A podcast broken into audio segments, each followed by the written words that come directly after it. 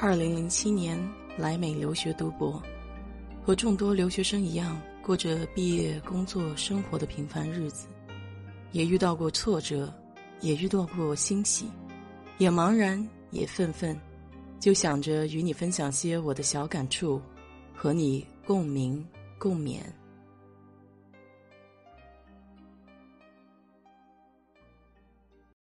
嗨，你好，我是 DJ 水色淡子。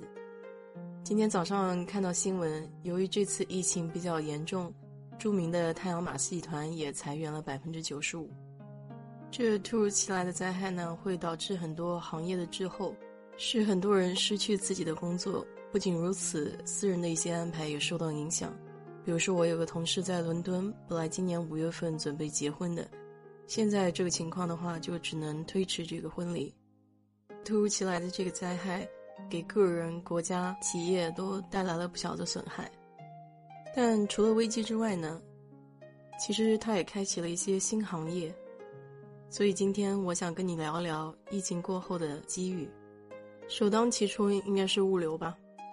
通过这次疫情呢，是更能看出快递配送的这种重要性，而且对于配送的产品来说的话，也趋向于更便捷。更接近日常的生活，在国内呢，由于这个人力不算是太大的问题，所以生鲜蔬菜的配送早就开始发展了。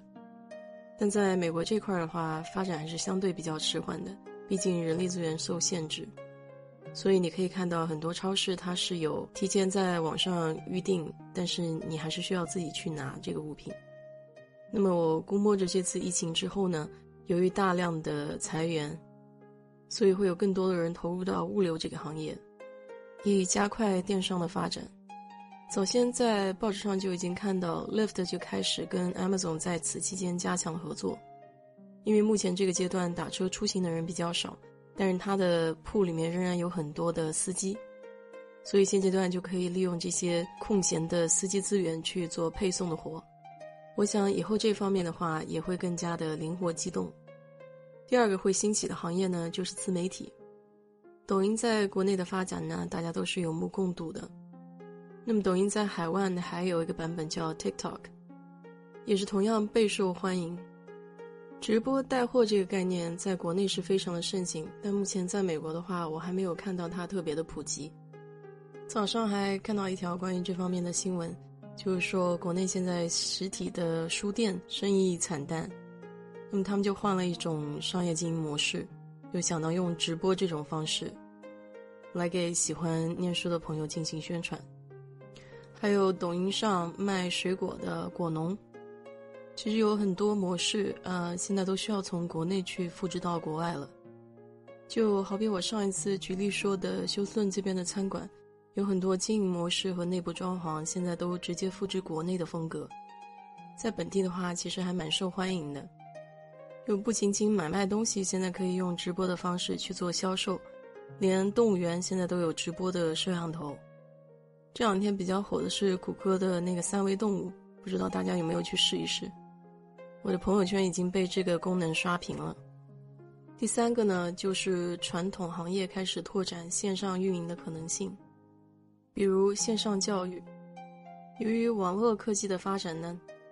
通过视频进行教学，这个也是变不可能变为可能，而且这种方式大大的缩短了距离感，特别是在这次疫情期间是起到了非常关键的作用。再比如说线上医院，你可以和医生直接面对面的通话，描述自己的病情，可能医生会给出一个大概的诊断。当然了，这些可能就是一些日常的小问题。真正的大问题还是需要到医院就医的，而且我以前见过，说是有实验室给你寄那些测试的试剂，然后你可以把这些结果上传，那么实验室就会给出你的结果，然后医生再做出诊断。这一整套呢，就是一个自助就医的过程。第四点呢，其实是跟第三点息息相关的，就是虚拟场景的一种发展。随着各行各业往线上拓展。线上的氛围呢，应该不仅仅只局限于视频对话上。我们对于环境的体验应该会有更高的要求。现在比较前沿的呢，就是游戏方面。目前的虚拟眼镜看上去还是比较笨重的。前两天看到华为刚出了一款眼镜，可能就类似于谷歌眼镜，功能尚且还比较局限。但是我想将来在装备这一方面的话，随着科技的发展，应该会使其更加轻便，而且虚拟场景的应用也会更加的民用化，比如在驾驶培训，还有家庭健身。等等都能营造出一种比较好的氛围，这方面的话还是挺拭目以待的。因为我以前是做地质相关的三维路头模型，所以一直对这种三维空间方面的东西还是比较感兴趣的。插播一则小故事，就是京东的起家呢，还得感谢这个非典。一开始京东是在北京中关村那边售卖刻录机和光碟的。非典来了以后呢，他的生意也是一落千丈。后来他就听其中一个员工说，可以到各个网站上去发帖，注册大量 QQ 号去推销。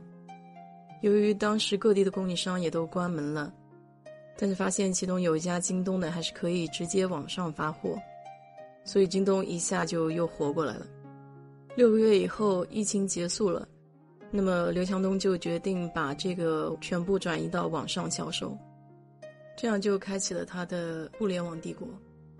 所以说嘛，通过这个故事呢，你也可以看出来，疫情下的危机呢是相辅相成的。